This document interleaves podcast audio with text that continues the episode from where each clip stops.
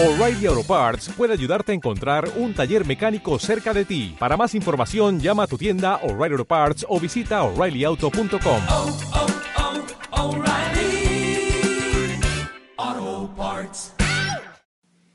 Muy buenos días, buenas tardes o buenas noches.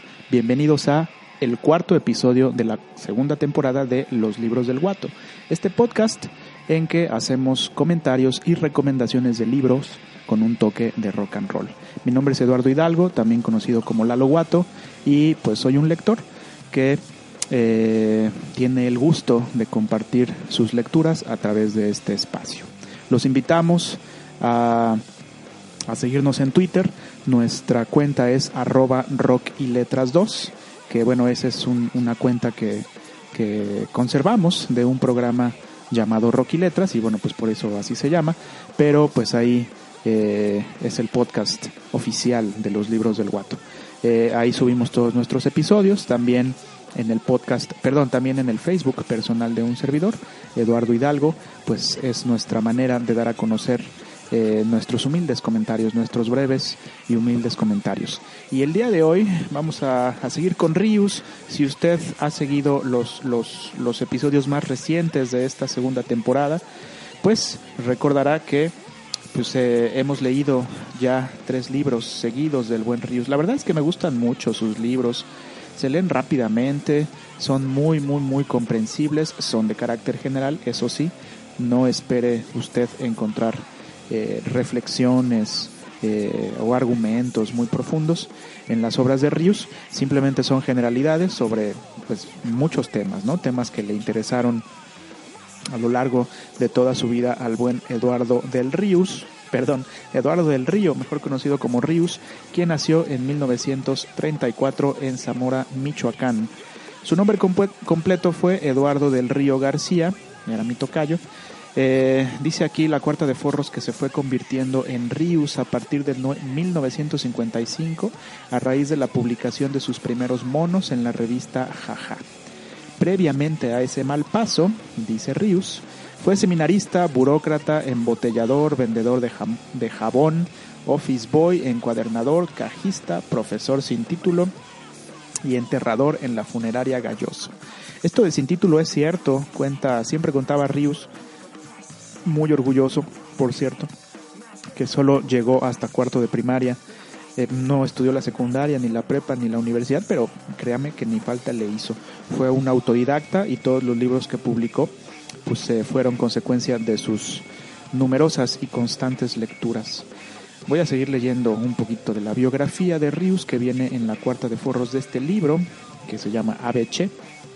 Bueno, dice, sus monos han aparecido en casi todas las revistas y periódicos de México, de donde invariablemente lo han corrido por sus ideas políticas, con excepción de las revistas Proceso, Siempre, Sucesos, Política y otras igualmente desacreditadas.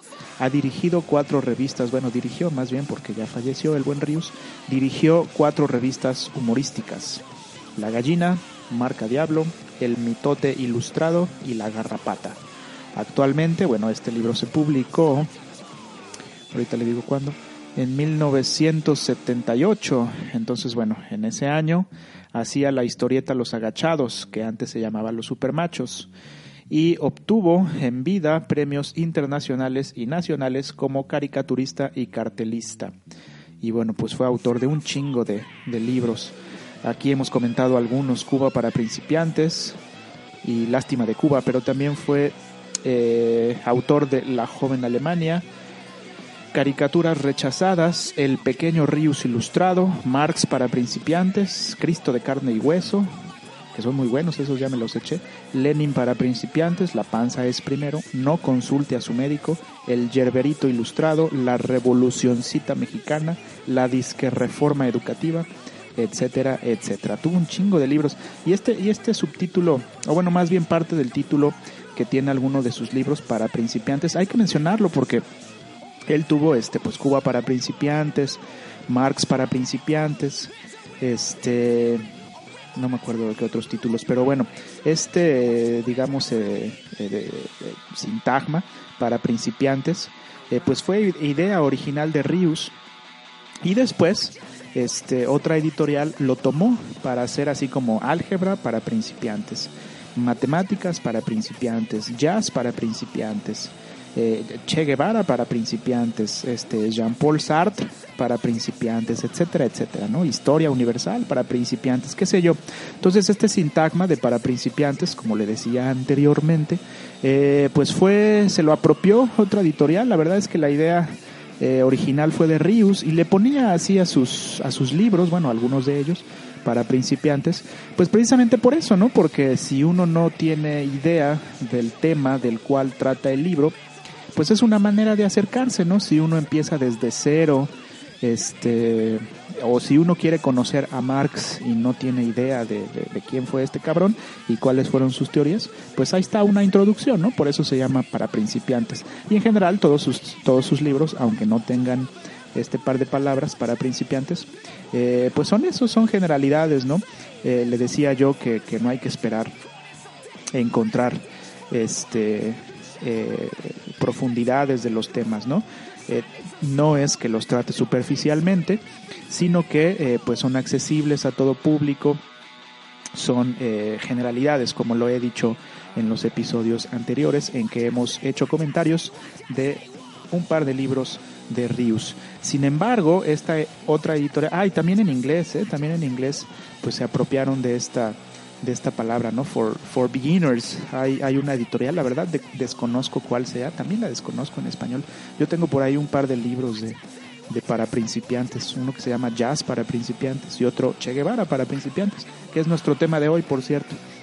Eh, pero bueno, le, le, decía que estas, estas editoriales, tanto en castellano como en inglés, pues utilizaron estas palabras en inglés for beginners y en español para principiantes eh, y pues utilizaron este, este sintagma a diestra y siniestra sin que el pobre Rius viera un peso de las regalías que le correspondían por ser el autor original de, pues de, este, de estos títulos, ¿no?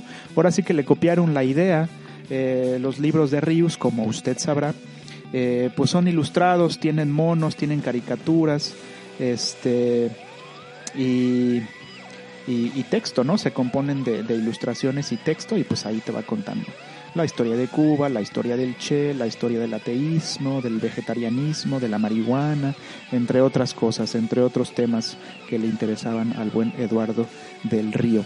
Y ahora que murió, bueno, hace relativamente poco, veía en una entrevista que, que le preguntaban, oye, ¿y por qué no nunca reclamaste que, pues te hayan robado el título, ¿no? Y lo hayan utilizado y explotado y hayan ganado un chingo de dinero con una idea original tuya. Y Rius dijo, pues a mí me valía madre, ¿no? Con, tal de que el conocimiento se esparciera, pues que lo utilice quien quiera, ¿no? Esa actitud tuvo en vida el buen Rius. Fue un hombre de izquierda y como tal escribió este libro que se llama ABC, que es un libro ilustrado publicado por la editorial Grijalbo como le decía anteriormente, en 1978. Y se imprimieron, al menos de esta edición que tengo yo en mis manos, 25 mil ejemplares, cosa que en la actualidad, en 2018, 40 años después de publicado este libro, pues es impensable, ¿no? La verdad es que, bueno, salvo en la SEP, ¿no? Que hacen tirajes de 100 mil ejemplares, 200 mil, qué sé yo, porque pues hay muchos alumnos, ¿no? Y, y, y, y son libros, este, gratuitos o libros cuya venta es segura, ¿no? Por pues, los alumnos que van a la escuela, pues a huevo tienen que comprarlos, ¿no? O tenerlos si es que son gratuitos. Sin embargo, las editoriales modernas, aunque sea un, tema este, muy popular, como el caso del Che Guevara, pues eh, no imprimen tantos libros, ¿eh? Los tirajes ahora son breves, ¿no? De, de 500, 1000, 2000, 5000 ejemplares, cuando mucho, salvo casos excepcionales. Pero fíjense, esta es, este es un dato que nos habla de, de, la aceptación y de la excelente distribución y comercialización que tuvieron los, los libros de Rius y que hasta la fecha siguen teniendo, ¿no? 25 mil ejemplares, son un chingo, y se vendían todos. Bueno, pues vamos a hablar el día de hoy de esta biografía ilustrada del Che Guevara. Eh, no, no será un comentario muy extenso, dado que es un personaje pues muy, muy, muy conocido un revolucionario de nuestros tiempos del siglo XX, un rebelde, un, un humanista en toda la extensión de la palabra. De eso vamos a hablar el día de hoy, mis queridos camaradas. Y estamos escuchando de fondo, musiquita de fondo, eh, Rage Against the Machine, la ira contra la máquina, la ira contra el sistema. Este grupo de Los Ángeles, California, formado a principios de la década de los 90 o finales de los 80, este, conformado por Zach de la Rocha, Tom Morello eh, y el baterista que se llama, el bajista se llama Tim Comonfort y el baterista Brad Wilk, si no mal recuerdo. Eh, y hemos decidido ponerlos de fondo porque pues son eh, uno de los grupos, si no es que el más, más popular o el más importante, de ideología de izquierda. Este grupo siempre se ha, o bueno, en la actualidad pues ya no tocan juntos, pero sobre todo, en general los cuatro, ¿no? Pero digamos que los portavoces de esta ideología, los que siempre hablaban en favor de las causas humanitarias, en favor de las causas sociales, de izquierda, de los indígenas, de los negros, de los pobres, etcétera, etcétera, pues eran eh, tanto el vocalista Zach de la Rocha como el guitarrista Tom Morello. Eh, excelentes músicos ambos, excelente cantante y guitarrista respectivamente. Y decía que era el grupo, pues quizá el más visible, ¿no? De, ideología de izquierda. Este, en sus conciertos siempre eh, Tom Morello en su amplificador ponía una bandera a veces de Cuba, a veces del Che Guevara, a veces la bandera rojinegra de la huelga y este bueno pues eh, banderas con imágenes alusivas a su ideología de izquierda. Y por eso hemos decidido poner música de fondo de esta banda, The Rage Against the Machine. Después eh, pues grabaron por ahí este, como cuatro álbumes, después se separaron desafortunadamente en la década del 2000. Eh, por ahí tuvieron reuniones, se volvieron a juntar, ya no grabaron más discos. Eh, cuando se separaron Rage Against the Machine, este, los tres músicos continuaron, es decir, Tom Morello, Tim Comonfort y Brad Wilk siguieron en activo con, con, el vocalista de Soundgarden, Chris, Chris Cornell, que pues desafortunadamente, como usted sabe, se suicidó hace un año, hace un par de años, si no mal recuerdo. Se colgó el buen Chris Cornell, o creo que fue una sobredosis, bueno, no me acuerdo. Pero bueno, siguieron en activo tocando como Audio Slave o Audio Slave. Eh, pues grabaron un par de discos, el grupo se disolvió eh, eh, se, reintegró Rage Against the Machine para dar conciertos. Después volvieron a separarse y en la actualidad estos tres músicos siguen en activo, pero ahora eh, se juntaron con el vocalista de Cypress Hill, Be Real, otro vocalista de, de, Public Enemy que desconozco o no me acuerdo en el momento de su nombre, pero bueno, se juntaron estos buenos carnales y siguen tocando ahora bajo el nombre de Prophets of Rage, que es así como pues el estilo, ¿no? De, medio hip hop combinado con rock alternativo, con metal. A mí, sinceramente, pues no me gustan mucho los Prophets of Rage. Tienen un disco ya en su haber. Pero sí me gusta mucho esta banda Rage Against the Machine que estamos escuchando de fondo. Y pues vámonos con un tema de ellos, ¿no? Vamos a la pausa del episodio del día de hoy y regresaremos para hablar largo y tendido sobre el comandante Ernesto Che Guevara. Pues de eso va a tratar el día de hoy este episodio, nuestro cuarto episodio ya de la nueva temporada, la segunda temporada de los libros del Guato, y les propongo que vayamos a la pausa con la canción Guerrilla Radio, Radio Guerrilla, ya que el Che Guevara pues fue un guerrillero, fue un revolucionario prácticamente pues gran parte de su vida. Él nació en 1928 y murió en, mil, en 1967, si no mal recuerdo. A ver, ahorita le, le doy el dato para que no ande yo especulando a lo pendejo. Sí, 1967. Entonces murió a los 39 años y pues prácticamente pasó este, pues la mitad de su vida, ¿no? 20 años de revolucionario en Cuba, en África y en Bolivia. Pero bueno, de eso platicaremos después de la canción Radio Guerrilla en honor del guerrillero que fue en vida Ernesto Che Guevara. Regresamos, no se despeguen, por favor.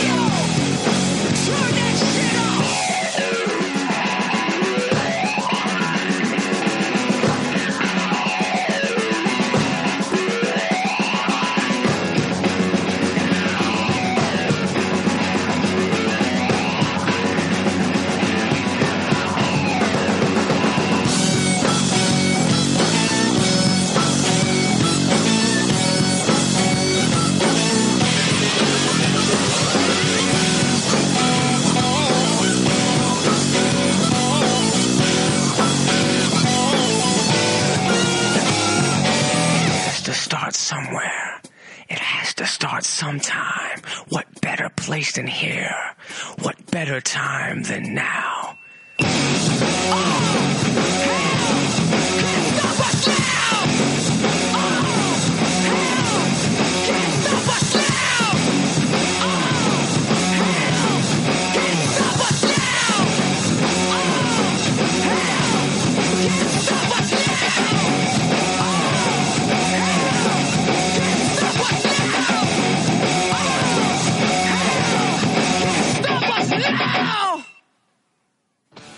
Pues ahí estuvo este potente tema de Rage Against the Machine, Guerrilla Radio. Ojalá que le haya gustado. Un tema pues un poquito fuerte, tanto musicalmente, eh, un rock bastante duro, bastante pesado, como letrísticamente, ¿no? Con, con esta ideología de izquierda que fue parte de la vida del comandante Che Guevara. Eh, y bueno, pues seguimos escuchando de fondo a Rage Against the Machine, ya que hoy, como lo hemos anunciado, Vamos a hablar del libro ABC de Rius. Se publicó en 1978 y pues es básicamente una biografía eh, muy breve, una biografía ilustrada sobre la vida de Ernesto Guevara, mejor conocido como el Che. Hay que decir que esta es solo una introducción, como todos los libros del Rius. Si usted quiere una, una información o una biografía más extensa de la vida y obra de Ernesto Che Guevara, pues lo remitimos a otros libros. Tiene mucho que yo eh, leí un libro eh, también ilustrado, pero bueno, más bien con fotografías, este es con monos. No recuerdo el autor, pero pues muy bueno. Este, también me eché el, el, el, el Che Guevara para principiantes, no de Río, sino de otro autor. Y ahora este. Eh, sin embargo, uno de los estudios clásicos, por llamarle de alguna manera, clásicos modernos, pues es el de este escritor Paco Ignacio Taibo, Taibo II, eh, que se llama Ernesto Guevara, también conocido como el Che. Ese sí es un, un tabicote que no he leído, pero bueno, pues eh, en algún momento lo haré. Por cierto, Paco Taibo, como usted sabe, este, pues es, es del partido Morena, es de ideología de izquierda y va a ser el nuevo director del Fondo de Cultura Económica una, una noticia que me cayó pues muy bien, me parece un tipo este pues a toda madre, ya, ya veremos eh, qué hace en eh, cómo dirige el Fondo de Cultura Económica. Esta editorial va a ser interesante, este experimento, ¿eh? o bueno, esta decisión de Andrés Manuel, porque pues el Fondo de Cultura Económica siempre ha estado pues, al servicio del presidente en turno. Eh, una anécdota personal, tuve la oportunidad de hacer ahí mis, mis prácticas profesionales de la maestría en producción editorial y uno de los libros que me tocó revisar fue uno que se llamaba, si no mal recuerdo, La Reforma Energética. Y pues era un libro pues bastante panfletario, bastante halagador de esta reforma y pues prácticamente decía que, que todo estaba bien, ¿no? que era para el bien de los mexicanos. Casi casi nos decía que pues que estaba bien pagar de más, ¿no? Por el petróleo, por las gasolinas, por la energía eléctrica, por el gas, etcétera, etcétera, ¿no? Por supuesto, esta editorial, esta empresa, pues es del Estado y como tal tiene subsidio federal. Entonces, pues los impuestos que usted y yo pagamos, estimados hermanos mexicanos, pues sirven para darle propaganda al presidente en turno y para decir que todo lo que hacen está bien. Este, pues no, no sé si, si vaya a seguir en esa, en esa tesitura Paco Ignacio Taibo, si vaya a, a alabar todas las acciones de Andrés Manuel o si vaya a ser crítico, ¿no? Esperemos que sea crítico. Sin embargo, pues va a ser muy, muy divertido que, que, que, eh, Paco Ignacio Taibo II sea el director del Fondo de Cultura Económica, que pues siempre se ha presentado como una editorial este eh, pues seria, ¿no? Y no es que Paco Ignacio Taibo no lo sea, es serio en sus estudios, pero pues ya ven que es di- dicharachero, es, este, tiene un lenguaje eh, súper coloqui- coloquialísimo, es este, este, le gustan las, las groserías, como a su servilleta, y bueno, pues eso va a ser muy, muy, muy divertido, no le gusta la etiqueta, no viste de corbata ni nada. Entonces digamos que le va a quitar un poco de seriedad al Fondo de Cultura Económica en ese sentido, que me parece que es algo bueno. Pero bueno, ya veremos. Eh, entonces, si quiere usted un poco más de información sobre el Che, pues lea este libro y me cuenta qué dice, porque pues yo no lo he leído. Bueno, el Che Guevara nació el 14 de junio de 1928 en Rosario, Argentina. Sus padres fueron Ernesto Guevara Lynch y Celia de la Serna. Ellos eran descendientes eh, de familias aristócratas. Sin embargo, bueno, eran burgueses, pero sin embargo tenían ideología de izquierda. Eh, eran ateos, eran liberales, eran de izquierda, no eran comunistas, pero sí de izquierda. Y dice Rius que tenían poca habilidad para ganar dinero. Y bueno, pues de ahí, de sus padres, le entró a, Er- a Ernesto Che Guevara, pues la ideología de izquierda, ¿no?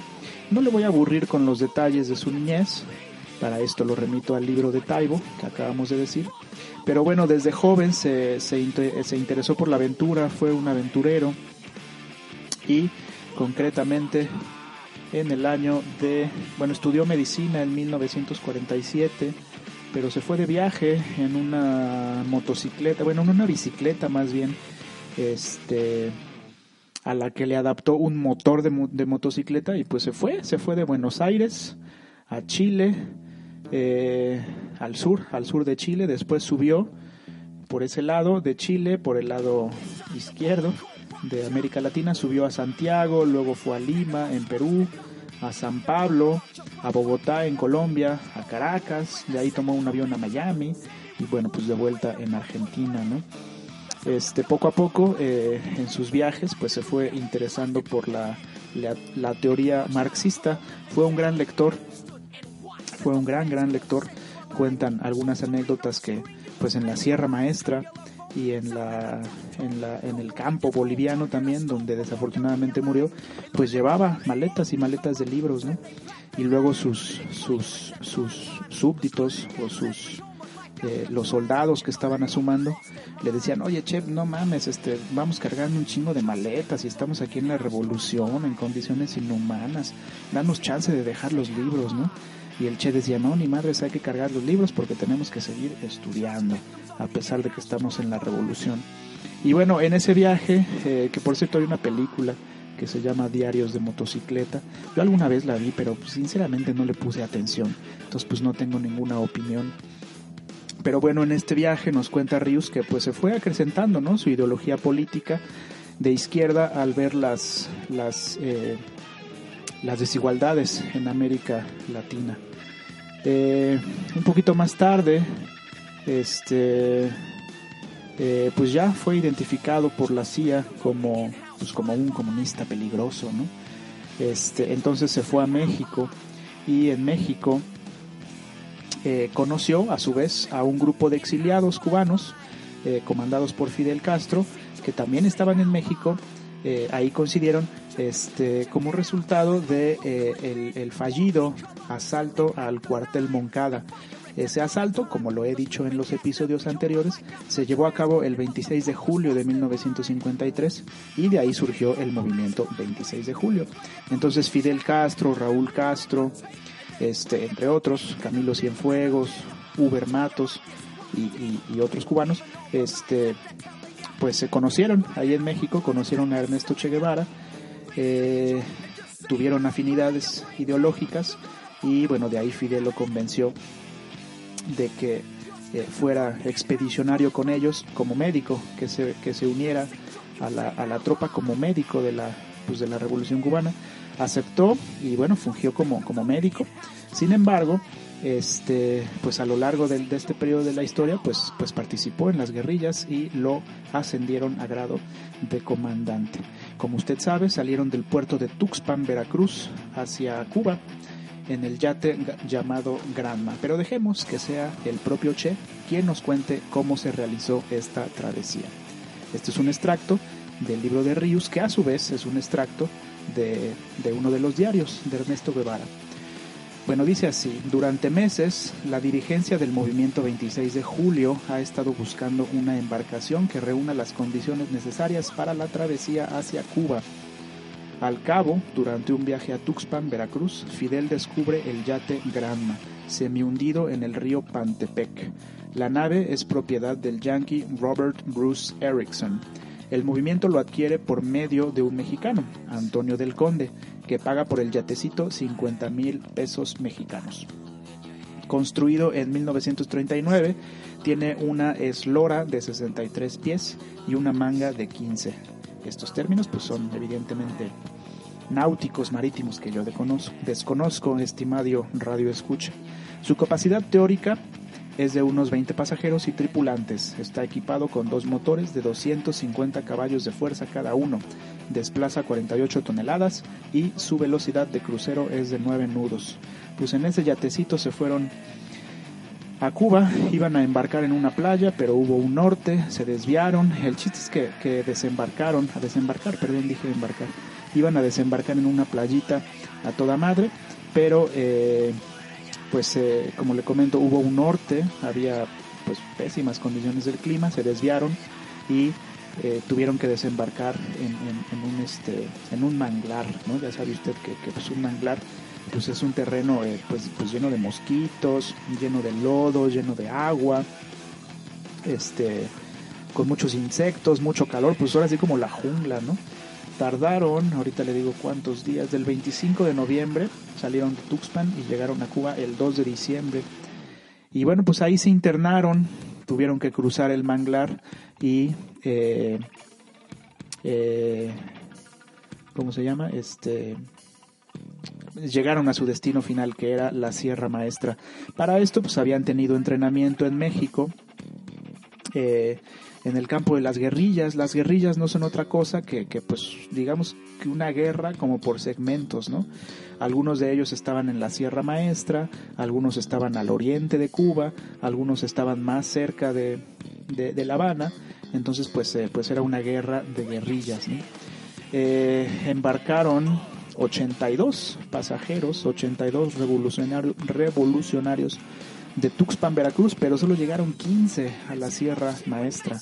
Entre ellos, por supuesto, pues Ernesto Guevara, Raúl Castro, Camilo Cienfuegos y Fidel Castro, que eran como pues, los principales, ¿no? O los que la historia recuerda como los, los líderes de la Revolución Cubana. Y eh, llegaron el 2 de enero y el 16 de enero los sobrevivientes iniciaron su guerra de guerrillas, que como le explicaba, pues es- son varias guerras al mismo tiempo en un mismo territorio en este caso Cuba. Y bueno, pues lo ascendieron ahí a, a comandante. No le voy a hacer el cuento largo, como usted sabe, eh, pues la revolución cubana triunfó. Triunfó eh, el primero de enero de 1959. Eh, ya el comandante Ernesto Che Guevara, pues ya tenía este grado de comandante, valga la redundancia, y tenía una, eh, una popularidad inmensa con el pueblo cubano. Ya le habían tomado esta famosa foto de Corda, que es la fotografía o la imagen en general eh, más reproducida en el mundo y pues ya era pues toda una celebridad en Cuba. Este, le voy a dar unos testimonios de lo que alguna gente dice de Ernesto Che Guevara. Solo déjenme, déjenme encontrarlos aquí en el libro de, de Ríos. Él originalmente eh, pues iba a ser médico de la expedición, sin embargo, pues dado a su entrenamiento, este, pues participó en la guerrilla, en las guerrillas y finalmente lo ascendieron a comandante y de ahí lo hicieron, eh, pues fíjense que lo hicieron ministro de Economía y, presidente del Banco Nacional de Cuba. Este, en, en otro episodio anterior de los libros del Guato, este, habíamos comentado que, según, según Rius también, este, bueno, en el libro Cuba para principiantes y en este, ABC, menciona que pues tenía conocimientos de economía porque había leído mucho, ¿no? No, no- era un economista, era más bien médico, o esa fue su formación universitaria. Sin embargo, pues los libros le dieron el conocimiento de la economía necesario, por supuesto, para dirigir pues, la economía de un país, ¿no? Sin embargo, este, en el libro Lástima de Cuba, pues, eh, este, eh, Ryu se desdice, ¿no? Dice que pues no sabía mucho de economía, él más bien era un médico, un guerrillero y un revolucionario. Y esta, esta es una anécdota, pues, bastante, bastante chistosa, ¿no? Cuba, antes de la revolución, imprimía sus billetes en los Estados Unidos, ¿no? Y también durante, después de la revolución también que en un momento dado intentó inundar al país con exceso de billetes, es decir, los, los gringos intentaron inundar Cuba con, con exceso de billetes. Y para evitar esta maniobra, el Che, ya en su, en su puesto de, de banco del, perdón, del, del presidente de- del Banco Nacional de Cuba, el Che cambió de billetes, los imprimió en Checoslovaquia, eh, que bueno, pues como, como usted sabe fue parte de la Unión Soviética, la Unión de Repúblicas Socialistas Soviéticas, y los firmó sencillamente con su apodo, Che. Este, bueno, y eso, esa, esa fue su, su participación en los años posteriores a la Revolución Cubana. Después lo hicieron ministro de Industria. Cuentan que compró un chingo de fábricas, este, sobre todo a la, a la URSS, pero pues no, no tenían las materias primas, ni la maquinaria, ni la gente para, para manejarlas o para operarlas, más bien dicho. Sin embargo, dicen que fue un ministro pues a toda madre, un ministro que no usaba traje, un ministro que se que se sentaba con los obreros a, a comer, un ministro que hacía trabajos voluntarios, un ministro que no descansaba prácticamente nada, era el primero en llegar a la, a la pues, a- pues no a la empresa, sino más bien a, la, a las oficinas, y el último en irse, pero no solamente eh, eh, su, trabajo era de oficinista, sino que se iba con los obreros a chingarle también. Él creía en, en, pues, en esta este, idea o teoría marxista de la abolición de las clases sociales, ¿no? Por lo tanto, pues el ministro en nada se diferencia del obrero, ¿no? Y por eso, este, pues comía con los obreros, ¿no? Se bajó el sueldo, evidentemente. No sé si ganaba lo mismo que un obrero, eh, o un poquito más, ¿no? Dado su, su, su, carácter de jefe. Fíjense, esto es un- unos testimonios que me parecen, pues, eh, un excelente ejemplo de, de lo que fue en vida el comandante Che Guevara en su trabajo como eh, pues político, ¿no? Ya no como guerrillero. Bueno, algunos testimonios de gente que lo conoció y trabajó con él, o, fueron más bien sus subordinados. Dice un testimonio, al Che no le interesa andar bien vestido o con zapatos nuevos. Nadie lo vio con corbata o comiendo lo que los obreros no tenían. Igual que todos, tenía su libreta y comía y vestía lo que haría para todos. Odiaba los privilegios y exigía a sus subordinados una honradez absoluta. Yo creo, me luce que él siguió siendo guerrillero toda su vida. Yo concuerdo con esta idea. Otro testimonio. Trabajar con él era difícil, pues era el primero en llegar al ministerio y el último en irse cuando se iba. Generalmente se quedaba ahí mismo a dormir para seguir trabajando. Vamos, me han dicho que ni pijama usaba, que mismo como andaba se acostaba a dormir encima del suelo. Decía que no aguantaba los colchones, que no dormía en una cama. Otro testimonio. Estando en el ingenio, Boris Luis Santa Colma cortando caña, es de madrugada y él tiene mucha asma. Yo le digo, comandante, ¿por qué no descansa un rato?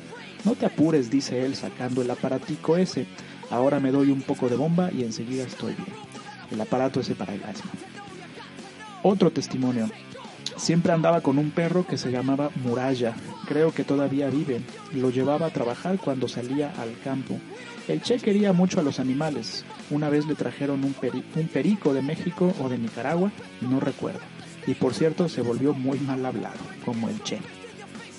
Otro testimonio es muy modesto, accesible a los trabajadores. Cuando va al trabajo voluntario o a las fábricas, los obreros al principio se sienten un poco retraídos, pero él se sienta en el suelo con un grupo de ellos o se quita la camisa o hace cola en un bebedero y ahí mismo se rompe el hielo. Y el último testimonio, a pesar de que es un dirigente muy capacitado, cada vez que habla a los obreros lo entienden perfectamente. Plantea las cosas muy claras y muy firmes, muy concretas. Y esto hay que decirlo, eh, pues sí, fue un hombre escrupulosamente honesto y pues exigía lo mismo, ¿no? De la revolución cuba- de, lo- de los obreros este, cubanos, ¿no? Sin embargo, como comentábamos en el episodio pasado, pues antes de la revolución pues era un país corrompido, ¿no? Eh, y no quiero, con esto no quiero decir o hablar mal de los hermanos cubanos, este, más bien creo yo, a reserva de su mejor opinión, que, que, parte de la corrupción, no toda, pues es producto del sistema, ¿no? Si el sistema es corrupto, pues en algunos este, aspectos de la vida cotidiana te obliga a corromperte, ¿no? Yo ponía el ejemplo de que, pues si no tienes un, un, artículo de primera necesidad, como un jabón, como un desodorante, una pasta de dientes, que bueno, si bien no son absolutamente esenciales, no es que nos vayamos a morir si no tenemos una de estas cosas, pues bueno, sí, sí, este, pues se vuelven artículos de primera necesidad, ¿no? En la vida cotidiana. Pero bueno, si no los tienes a tu alcance, pues tratas de conseguirlos por otros medios, ¿no? Y también la comida, ¿no? Esta onda de la racionalización, no sé si, se diga así. Bueno, el, el, el, el asunto este de, de que la comida estaba, este, pues particionada, ¿no? A cada familia le tocaban tantos kilos de carne a la semana o al mes y a veces era insuficiente, ¿no? Entonces, bueno, pues si bien puedes dejar de usar desodorante, por mencionar un ejemplo, pues no puedes dejar de comer, ¿no? Pues simple y sencillamente te mueres, ¿no? Entonces, si no tienes acceso a esas cosas, como su- sucedió este, en Cuba, eh, en buena medida por el bloqueo económico de, las- de los Estados Unidos, pero en buena medida también por las malas decisiones de Fidel Castro, hay que decirlo, pues te corrompes, ¿no? Y lo, lo intentas conseguir pues en el mercado negro y así sucedió con el pueblo cubano. Entonces, eh, eh, pues esta idea de- del hombre nuevo que pregonaba el Che, pues era muy difícil de cumplirla inmediatamente después del triunfo de la Revolución Cubana, ¿no? Era un pueblo que estaba eh, pues acostumbrado a, la corrupción y querer borrar eso, esa ideología, esa manera de, de- de vivir de golpe, pues era, pues era muy difícil, ¿no? También hay que decir que, bueno, el Che en sus diarios, en sus declaraciones decía que lo que lo movía era el amor. El amor, paradójicamente, decía Ernesto Che Guevara, pues es lo que motiva al revolucionario, sin embargo, el amor al pueblo. Sin embargo, en otras declaraciones también, pues decía que el odio era necesario, el odio hacia, el gobierno, ser capaz de matar, este, y el amor hacia el pueblo es lo que lo que movía a un revolucionario según Ernesto Che Guevara y pues ahí, ahí está esta dualidad me parece del ser humano no el amor y el odio que motivos de la rebelión. Bueno mis camaradas pues no quiero hacerles el, cuento largo es, es de todos conocido conocida perdón la, la biografía de Ernesto Che Guevara un personaje muy popular una imagen que se ha vuelto símbolo de la resistencia símbolo de la rebeldía. Este, después de su trabajo como ministro en Cuba este, y como presidente del Banco Nacional de Cuba, pues eh, no sé si se aburrió o no sé qué pasó por la mente del Che Guevara. Habría que leer el libro de Paco Taibo o los mismos diarios del Che, pero decidió que quería ser guerrillero nuevamente y pues se fue a, a África. Desafortunadamente, pues no, no, no pegó la rebelión en África, estuvo en Argel, en el Congo, en Tanzania, en Egipto, en Ghana, entre otros lugares, intentando hacer la revolución de este continente africano, porque ya ve usted que aquí, como aquí en, en América, Estados Unidos es el que explota los recursos de los países latinoamericanos, pues en, en África es Europa quien juega ese papel, ¿no? Los europeos explotan a la población y a los recursos naturales de los países africanos y pues la rebelión es necesaria, la rebelión armada en la opinión de Ernesto Che Guevara. Este, después de su aventura africana, decidió regresar a Latinoamérica y eh, escogió Bolivia. Escogió Bolivia como foco guerrillero, quería expandir la revolución a toda América Latina y quiso empezar con, Bolivia porque, eh, bueno, las razones eran varias, ¿no? Porque en Bolivia, en ese momento, es decir, en, en, en la década de los 60, había un gobierno impopular había un descontento generalizado, había hambre, el ejército era mediocre, este, había mineros en pie de lucha, había corrupción en la administración y sobre todo porque había selvas adecuadas para hacer la guerra de guerrillas. Como ya era un personaje harto conocido y, pues no, quería que, que el gobierno de Bolivia se enterara de que él, de que el Che Guevara estaba ahí organizando la revolución, pues se cambió de, de, de, rostro, bueno, no, no de rostro, más bien se disfrazó, tuvo un pasaporte falso, se hizo pasar por el respetable ciudadano uruguayo Adolfo Mena, quien supuestamente era comerciante, y que tenía interés en poner una, una finca en Bolivia. Así entró, pero bueno, pues se fue a la selva y organizó, organizó, perdón, la guerrilla y bueno, pues para no hacerles el cuento largo, mis queridos camaradas, ya para despedirnos, pues lo agarraron en Bolivia, no tuvo, no tuvo éxito esta expedición. Este, el ejército boliviano, entrenado por la CIA, por Estados Unidos, pues finalmente dio con el paradero del Che y lo mataron a quemarropa el 12 perdón, a las 12 horas del 9 de octubre de 1967, a los 39 años, ¿no? 38. murió heroicamente el hombre que dio su vida por la liberación de América Latina. Una opinión de él, del conocido filósofo existencialista, filósofo francés Jean-Paul Sartre, declaró, considero que ese hombre fue no solo un intelectual, sino el hombre más completo de nuestra época. Bueno, pues ese es, ese es el comentario, mis queridos carnales, de Ernesto Che Guevara. La verdad es que, este, pues a pesar de, este odio que tuvo contra el gobierno, y, no, bueno, sí, contra el gobierno, y el amor que tuvo al pueblo, pues eh, cosas que creo que son verdaderas, salvo su mejor opinión, pues sí creo que hay que mencionar esta parte de- de la revolución, ¿no? de la justicia revolucionaria.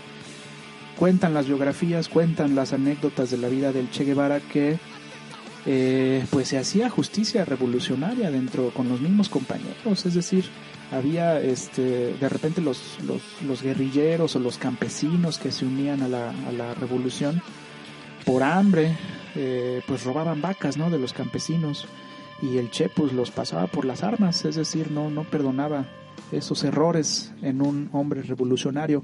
Él era un hombre pues completamente honesto, o al menos así lo pintan los libros y los documentales, etcétera, y exigía lo mismo de sus compañeros guerrilleros.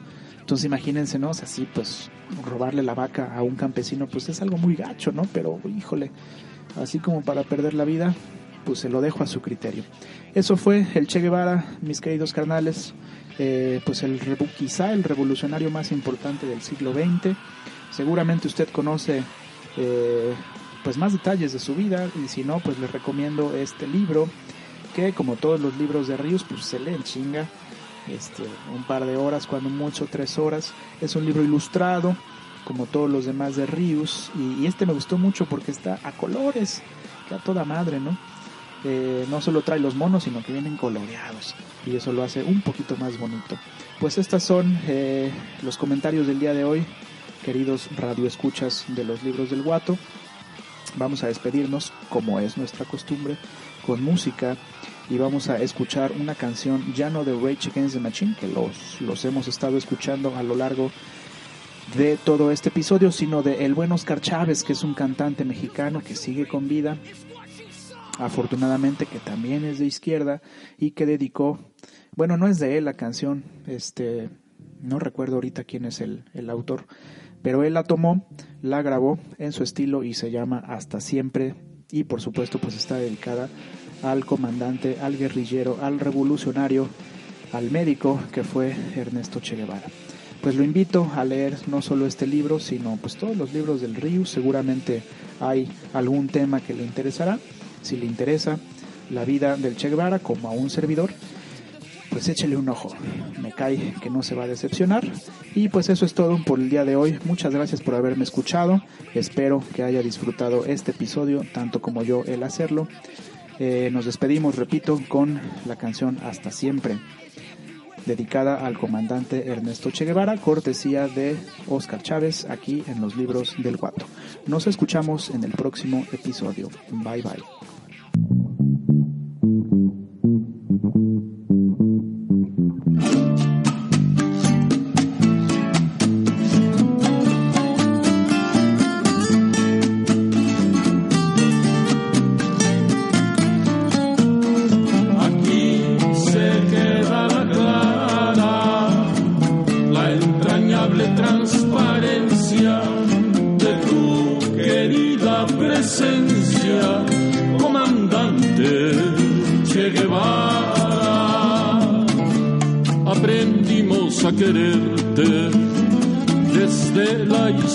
Altura donde el sol de tu bravura le puso cerco a la muerte. Aquí se queda la clara, la entrañable transparencia de tu querida presencia, comandante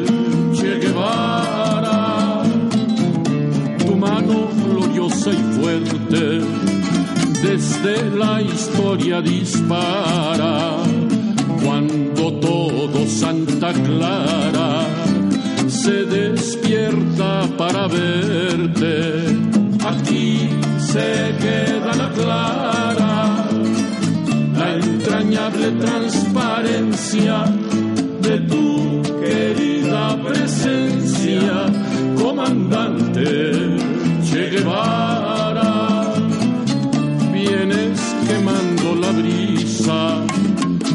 soles de primavera para plantar la bandera con la luz de tu sonrisa.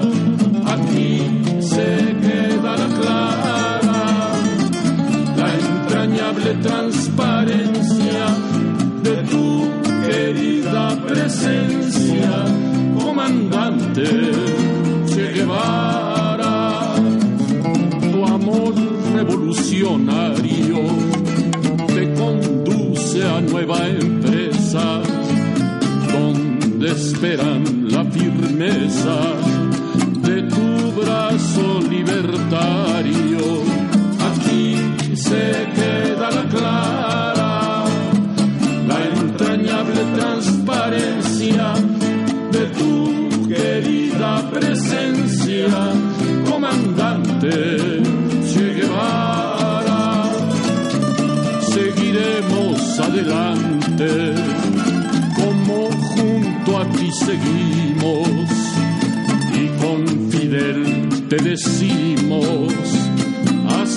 siempre comen